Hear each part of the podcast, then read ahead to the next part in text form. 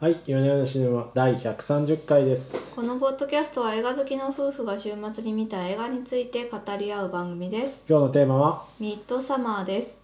長編デビュー作「ヘレディタリー継承」が高い評価を集めたアリアスター監督の第2作不慮の事故により家族を失ったダニーは大学で民族学を研究する恋人や友人たちと5人でスウェーデンを訪れる彼らの目的は奥地の村で開催される90年に一度の祝祭への参加だった太陽が沈むことがないその村は美しい花々が咲き誇り優しい住人たちが陽気に歌い踊る楽園としか形容できない幸福な場所のように思えたしかしそんな幸せに幸せな空気に満ちた村に不穏な空気が漂い始めというお話ですいやーこれ評判だったじゃないですかそ大うすご変く怖評い判だった気持ち悪いと、はいまあ、その通りですね大変怖いしそうですねいや完成度がね半端ないなと思いまして半端ないといえば半端ないもうこのオープニングのシークエンスそのダニーが家族を失うっていうところまでなんですけれどももうそこからしてねこれはただもんじゃない感が漂ってますね。もうなんかもうずっあとの不吉ですよね左右本ぴったり対称の画面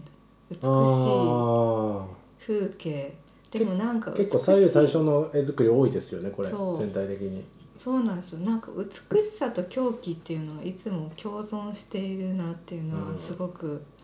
思って、確かに言われて思ったんですけど、あの食事のシーンとかも左右対称ですけど、やっぱ左右対称の絵作りって不自然なんですよね綺麗なんだけそどうそうそう基本的にやっぱりねそんなことって自然界でありえないので、なんかそれをこうバンバンバンって提示されるとそれだけでこう胸騒ぎがしてくるんですよ、う人間ね、うーん美しいんだがみたいなそうそうそうそうそう、はいいやーでもなんかねカメラワークカメラワークもいい撮影といいそのなんか徹底した美学があるなと思ってなるほどね、はい、この辺がねやっぱりその普通の監督さんと大きくなんていうかこう彼を分けてるところなんじゃないかうなとーんあ、ですよねそんなに完成度高いんですねともうなんかもう私は思いましたただね。ただ不吉ただものではないっていう感じがあり不安まだしなたただものではね。ないんだいや私そのヘレディタリー継承ってすごいあの話題になってて、はいはいはいはい見たいなと思ってたんだけど私そもそもホラーとかがオカルトとかが苦手なんですよ。大体ね土曜日の深夜にこれを見てですよ、はいなんかもうだいこうどんよりした気持ちにはい、なるという、はい、でまあ話し続けていいですか、はいどすうみまぞせん。で「ヘレディタリー」見てなかったんですけど、まあ、この「ミッドサマー」を見ましてあなんかこれだったら「ヘレディタリー」も見たいなっていうふうに思いまし てね。もう一人で見ていただいていいですかそうですかあ見たくなくなっちゃった。ね。いやーまいやあまあ不快ではあるんだけわど、かりますよ。はい私見てよかったですよこの映画も不快ですけど、はい不快ですけど見てよかったですけ見ど、てよかったまあ見てよかったんですけど不快 ですよ。いやもうだからなんかこう見見終わって「ああ面白かった」って次の日に忘れるような映画ではないと思うないないずしなりんかと。ずっうとこう脳にこびりつくようーな、んあの、うん、あります深いさがありますねうこーんの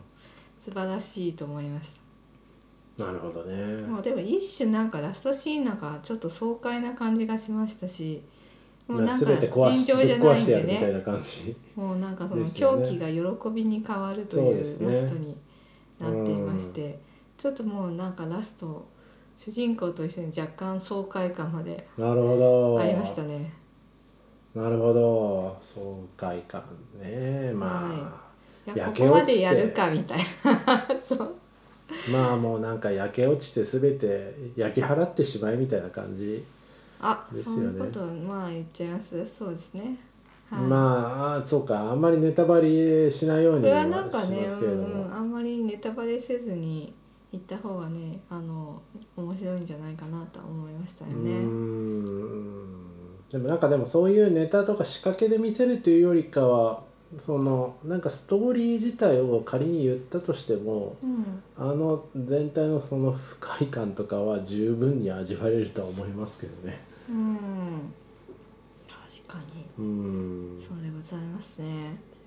やっぱなんかこう絵作り的な意味で一番印象に残ったのは途中のあの、まあ、食事のシーンで花の冠が開いたり閉じたりしてるところあるじゃないですかうんあれすごいですよねあのこうなりっているのかなんだかわからないけれどもうん幻覚ゆらゆらこうテーブルの上のものがゆらゆらしててうんその花の冠が開いたり閉じたりしてうる、んそこの気色悪さすごいなと思いましたね。うんそうなんですよねちょっとそういった発想と演出っていうのも結構特特殊だなというふううにん、思いましたし、なんかこう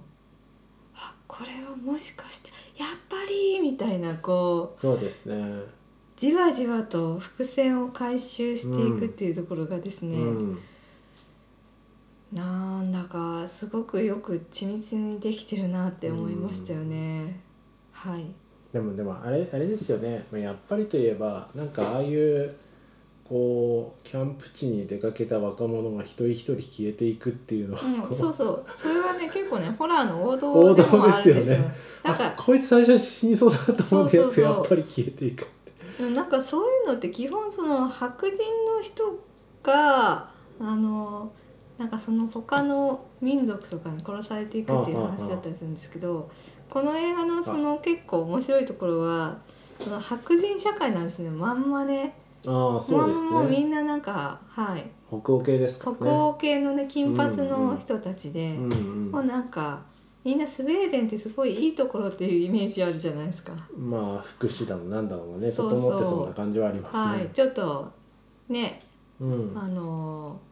割と IT 化とかも進んでいて、まあそうですね、はい社会として成熟してそうな成印象熟してそうな印象なんですけど、うんそんなスウェーデンでねこんなことがっていうところがですね面白いギャギャップがあって面白いなっていうふうに思いましたね。なるほどうねん、うんもうね途中まで理想の社会みたいに思えるわ けですよ。まあでも出た瞬間からもう完全にカルトな感じはしますけ ど入ったあそうですか。入った瞬間からねねえただあの主人公にとってはその通常の文明社会よりも、うんうんなんかこちらの方がね彼女の心を癒すものがあったっていうことなんでしょうね。なるほどねはい、うんで結構こう面白いなって思ったのはあの冒頭にその家族を失って、うんうんで彼氏に何度も電話するんうんうでんすよね。であの彼氏のクリスチャンっていう方では主人公の、はい、ダニーの方うをんちょっと疎ましく思ってきている、うんうんうん何回こもっち電は話なしんてきやがかってみたいそなうねそうそう彼女は結構不安で、うんあのセラピーとかにも行ってるんだけど何でもかんでもこう依存関係にあって、うんあの彼にべったり頼りきなんかちょっと不安なことがあると彼にこうすぐ言うみたいな結構絡みますよねそうそうそうっていうのが。うんあの結構男友達のこの社会でも「あお前の彼女何なんでもう別れたいって言っちまえよ」みたいな感じで、ううんんうん、そも感じでねバカにされてたりとかするわけですよ。そもそもこうスウェーデン旅行もねなんで私に相談なかったのってみたいなねそうそうそうそそうういいうう感じの絡まれて誘ってみたら来ちゃったみたいな感じでしたよね。うん、でもそれもまあ来るわけないかけど誘わないとおかしいからみたいなそんうんなうん理由でね、うんはい、誘うことになってでも来ちゃったみたいな。うんうんことなんですけれどもうんなんかこの辺はねでも私もすごいあの覚えがありまして、はあはあはあは絡んじゃう。あ、そう絡ん絡んじゃってこう友達を失ったりとかしてどこに共感してたんです か。おりあ、まそれして絡んじゃうところに。そうそうそうあ絡んじゃうと依存しちゃうああ。不。安で不安をまき散らして他の人に依存してしまうっていうところ、ああ、あ、はいそうそうなるほど。うんううんん、でまあそういう関係でいたその恋人同士がまあこういったこう特殊な村にねうん惚れ込まれて2人の関係はどうなっていくのかっていうところもうん大きな見どころかと思いますね。だから割となんだろうなちょっと精神科っぽい映画だなって思いましたね。うんセラピーっぽいなるほど、はい、うん共依存関係にあった恋人たちの破滅まあなんかで破綻もあの彼氏も不憫ある意味不憫だなと思いつつ、うんうんうんとはいえ結構なんていうか薄っぺらいと言いますかそう彼氏もねあーロンでもで論も一応優しいは優優ししいいん優でしすいよんでね。すよ、はい優しいからちゃ優んしくとて大優柔不断なんですよね。大事にきしっとねてあげたい気持ちもありつつも、うんうんでも本人もあんま軸がないんでなんかね、うよーしここで論文書こうっていうこうノリで思ったりしていたり流さねれやすいんですよね彼はねうんきっとねそうですねなんかどっちにもいい顔をしたいみたいなところもあって、うんうんううんうんんそういうところが結果的にこう周りの人間を不幸にしているっていうところでもあるうん、難しい優しさが不幸にしているっていうのは難しいところなんですけど、突突き放したりとかしないのでね、そうですね、ううんん、はいそんな印象でございました。うんいやでもあれですねあの土曜日の夜見るもんじゃないなっていう 感じはありましたけいどやーでもいつ見るのかっていうとやっぱりそう土で曜すね日の夜しかないかもしれない、はい、次の日仕事よりはいいはい のでそうですねうーんうんなんかあのああの病区の夫の美容なんだっ区けマシュー・バーニーはい知ってます、あの口がバーンって切れたあのなんはいかアート作品とか、なんかああいう感じがちょっとグロいけど綺麗綺麗だけどグロいみたいはああまあそうですねなちょっと思いし出しましたね、なるほどなるほど、ええそうかもしれませんそう全体的にはあの予告編とか見ていただくとねそんなにグロいシーンはないんですけど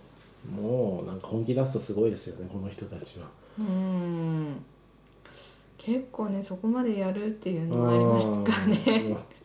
ちょっといちょやっーとトラウマになるような映た像だなんかそうそれがでもななんていうか一方的な恐怖として描かれてなくてでもこっちの世界ではそれがそっちの方が良いっていう文化なんだっていううー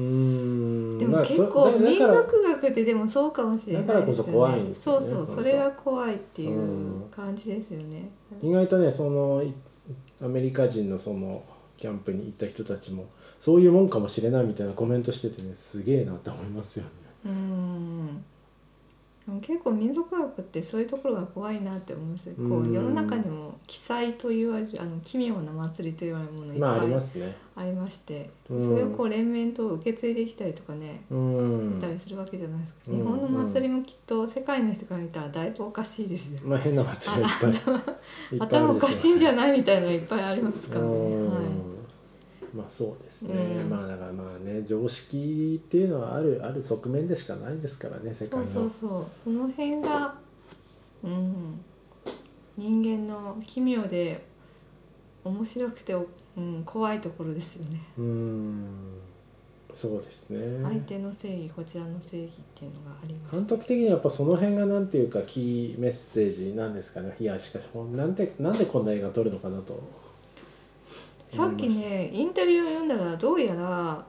あのアメリカ人がスウェーデンに行ってそこの祝祭に参加するっていう話を書いてほしいみたいなことを言われたらしいんですよね。ほで作ったのがこれでしたう何そ どうれいうことみたいなだ。誰がどういう依頼をしてこれが出来上がるのなんかちょっと私もよく経緯がそうそれしか書いてなかったんへでーどういう意図でその人は依頼したのかよく分かりませんが、へーまあ思ってたんと違うと思ったと思いますよ。まあその人は何を意図してたのか何を意図してこうなるんだわからみたいなですけどねえこのは監督はスウェーデンゆかりの方とかではないあ、のではないですねあアメ全リく関係カない人んでですすかねはい、あそうなんですかスウェーデンにしたらってえらいとばっちりですね、 うんまあスウェーデンの人も若干怒ってるかもしれませんね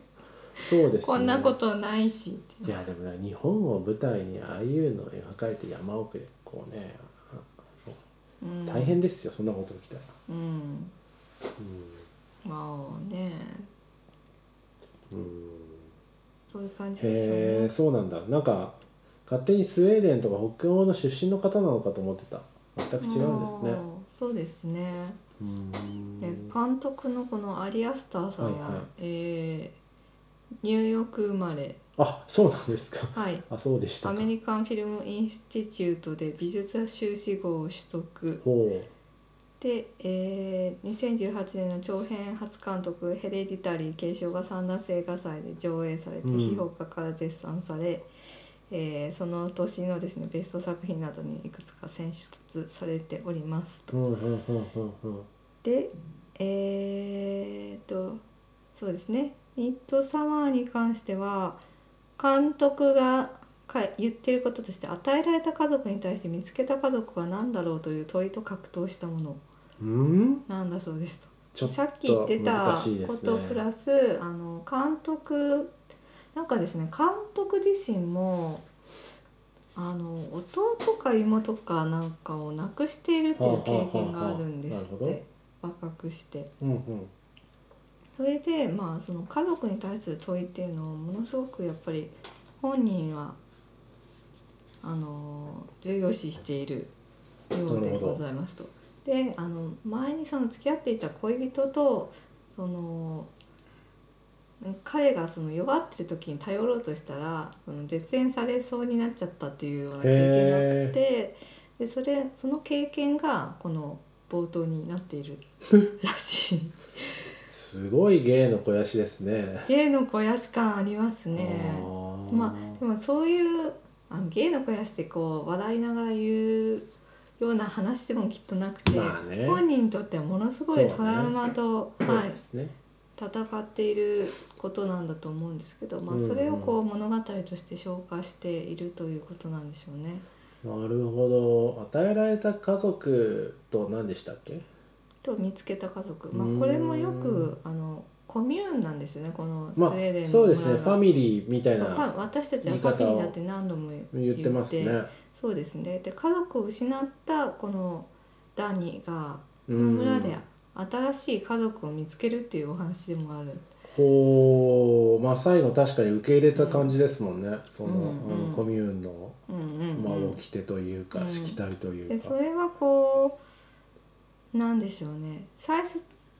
なんなんて言ったんだっけあのこの村に連れてくる友達ペレペレかそう、はいはいペレがなんか僕たちは家族だみたいなことを、言ってますね、はい、言うじゃないですかペレ自身も両親亡くしてるみたいな話から、うんううんん言いますね、でその友達たちは家族だというふうに言うんですけど結局そのダニーはですねそこには家族を見出せなかったわけですよね彼氏とは彼氏には依存をするしでその同じアメリカ人の彼らとはうんなんかこうちょっと理解し合えないというところがあるわけですよね。まあそうですね、そうですね噛み合ってないですねうん、うん来てほしくなかった感じですもんねあの他の友達うん、たちは、そうそうそ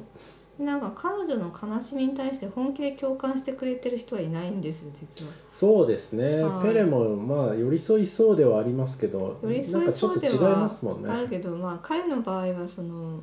ねまず彼女を村に連れてくるぞみたいうなん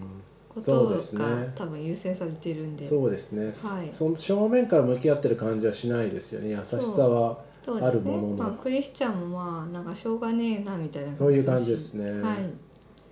うん、ちょっと何かあるとあちょっと帰るよみたいなあの辺のくだりもすごいうまいなと思ってこの気まずくなって「あもう今日は帰るよ」みたいな「あなななな」みたいな、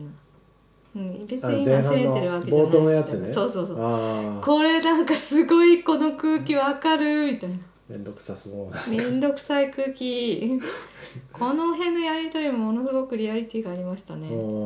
んはい。というわけでなんその同じ多分ね友達の中でもやっぱり孤立をしていうるんダニーさんうんうんうん、はいが、まあ、村に行くと村であのダニーがわーって泣いてる時にあの女の人たちが一緒に「はっはっはっは」みたいなうん一緒に泣くじゃないですか、そうですねあれですよあれ共感ほうこの村ではみんながこう同じように楽しく踊り悲しい時には一緒に共感して涙を流しみたいなるほどな、はい、なるほどなんか全てがこう一体化している家族なんですね。うん、うんまあそうですねそう個人というよりかは家族の方が優先されてそまうすそもうんねそう生だきからな方んとしか、て、うん、個人がだからなんか死んだとか、うんそういうことではなくて個人一つつ一つは木に帰るみたいなみ感たじいですもんな、ねそうそうみたいな感じで循環していくんだっていう。うんコミューン全体がこう一つの家族っていう意識でいるのでその辺が、まあ、彼女の心を癒したのでありましょうというなるほラスどトになっておりますかね。なんか確かにそう言われてみるとちょっとあれですね僕はあのこのポッドキャストでも以前見た「ゲットアウトうんうんと」まあちょっと近いかなと思ったんですけど、うんそういう意味では全然違いますねこちらはこうなんていうか私利私欲と自身の長寿みたいなのがうん、ベースの、うんまあ、秘密結社ですけどこっちは結構真に家族とか本当にコミューンを作ってしまったがゆえのこう狂気って感じがしますうもんうんんね。うんこんな感じですね。ううんなるほどなはいはい。が本当見てよかったです。私結構この監督さん好きかもって思いましたうーね。ん体力がある時に見るといいかなと思いますはい。まあちょっと俳優さんの話もしとあきそうまですすねか。あしとのきましょう主演のですねえー、えーっとダニ役が、えーフローレンス・ビューさんといううんはいなんか私あんまり知らなかったんですけど「ファイティング・ファミリー」っていう映画でうーん結構注目されましてでその後ストーリー・オブ・マイ・ライフ私の若草物語」でですね末っ子のエイミー役でアカデミー女へ優女優賞にノミネートを果たしております。確かになんか末っ子顔ですよねあそうですかイメージあそっかで2020年には、えーとブラック・ウィドウマーベルのおおでスカーレット・ヨハンソンを演じるナターシャの妹エレーナ役を務める 妹顔ですよねそっか妹顔なんだなるほどというわけで今非常にですねち注ょっと目適さ当にれている旬の女優さんへでえございました、うーん不安定な感じがすごく良かったですね本当うにんですねあとまあちょっと私的視点で気になったのはそのマーク役あの何でもかんでもあ最初に死にそうな友そう達すなんぐだ死にそうな友達やっぱり最初人に死にのマークうんがは結構最近よく出ているいろんなところにちょいちょい顔を出しているというう印象ですね。ーんそうなんですねはい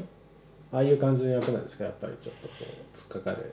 まあえーっとねなんそうでもないですかそういういろんなのできるんですけどなんちゃって家族であの童貞の息子役とかうーんえーっとあれですよ「レベナントよみがえりし者熊に襲われるやつで」すかはいそうですねとか「デトロイト」とかははちょいちょいちょいうっーんへと出てますね。えはい、でビオルン・アンドレセンさんというですねもう「ベニスに死す」というルキノビス・コンティの映画、はいはいであのタジオという絶世の美少年を演じていたはあ彼がですねなんと儀式で死んじゃうおじいちゃんの役をやっております。へえいやーこれ全然気づきませんでしたが映画ファン今的には公ちょっとし式たうん見てトピックですね。いやーあのビオルン君が今こんな感じなんだみたいなこんなおじいちゃんにみたいにびっくりしましたけなるほど。どはいそれはオールド映画ファンにもちょっとちょっとしたニュースなのかもしそれないうでですすね。ねうんなんかスウェーデンの映画には出てたらしいんですけど日本に入ってきてなかったのでああんまり知られてなかったですねあじゃあもう何十年の時を経ていきなりあのおじいちゃんになるわけだ。うんそうそう そんな感覚ですなるほ えどみたいなタジオこうなったみたいはい。そんなところですかね。なうんですかね大体言いたいことを言えましたか。うんそうねクリスチャン役の俳優さんもいろいろ出てるんですけどなんかよく見かける顔のこんな感じはしますねあの人ね見見かけそうなへえ